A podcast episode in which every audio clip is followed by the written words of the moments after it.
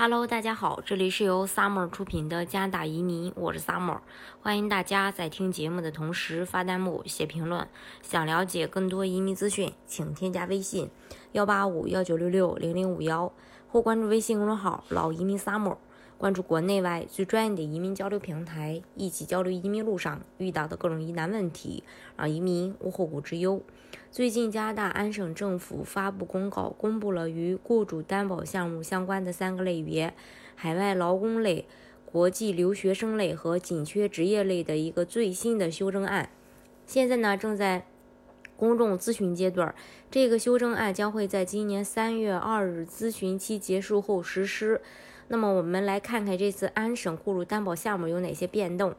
先说一下新增的这个职业类别。首先，在紧缺职业列表里面新增了十三个与制造业相关的，针对的是大多伦多地区以外的雇主。安省向更多的职业敞开了大门，一方面说明安省是真的很缺技术人才，特别是大多伦多地区以外那些移民人数呢不多的地区。另一个方面，对于之前因职业不符而无法申请安省雇主担保的这个申请人来说，这次新增职业无疑是为大家带来了新的希望。第二，就是取消了职业类移民安家资金的要求。取消安家资金要求这一点，对申请人来说也是一个利好消息，因为安家资金通常是来自于申请人每年的工资收入。取消了这个要求，其实在一定程度上减轻了申请人的负担。第三点，限制国际留学生及海外劳工雇主担保人数的比例。修正案中另一项提到的调整是针对雇主的雇员工，呃，雇主的这个员工数量。其实这个要求在以前也是有的，以前的要求是。每一个财年，雇主可以根据自己公司的本地人的人数去争取担保配额。大多伦多地区的公司雇主必须长期雇佣五个本地员工才可以担保这个担保一个申请人。大多伦多地区外的公司雇主必须长期雇佣三个本地员工才可以担保一个申请人。而新的调整是把每一个财年调整为每一个自然年，自然年也就是按照一月一日到十二月三十一日来算。这个调整可以使雇主的配额操作更加规范，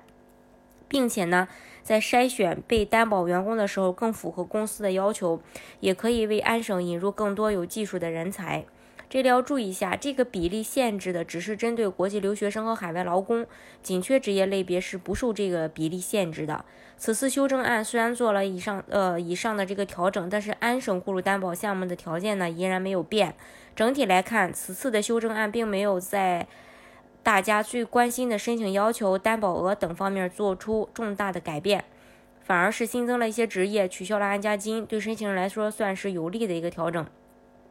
随着加拿大移民的热度持续升温，安省因申请数量诸多，不得不频繁开启和暂停省提名，以此来控制申请数量。而提高申请要求是最有效的宏观手段。此次的修正案来的有点让人措手不及，毕竟大家都还在翘首以盼。今年的安省雇主担保项目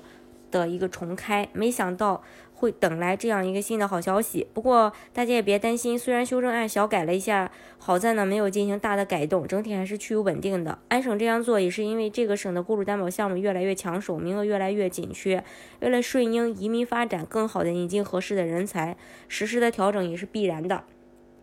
大家如果想具体了解加拿大的移民政策的话，欢迎大家添加我的微信幺八五幺九六六零零五幺，或关注微信公众号“老移民 summer”，关注国内外最专业的移民交流平台，一起交流移民路上遇到的各种疑难问题，让移民无后顾之忧。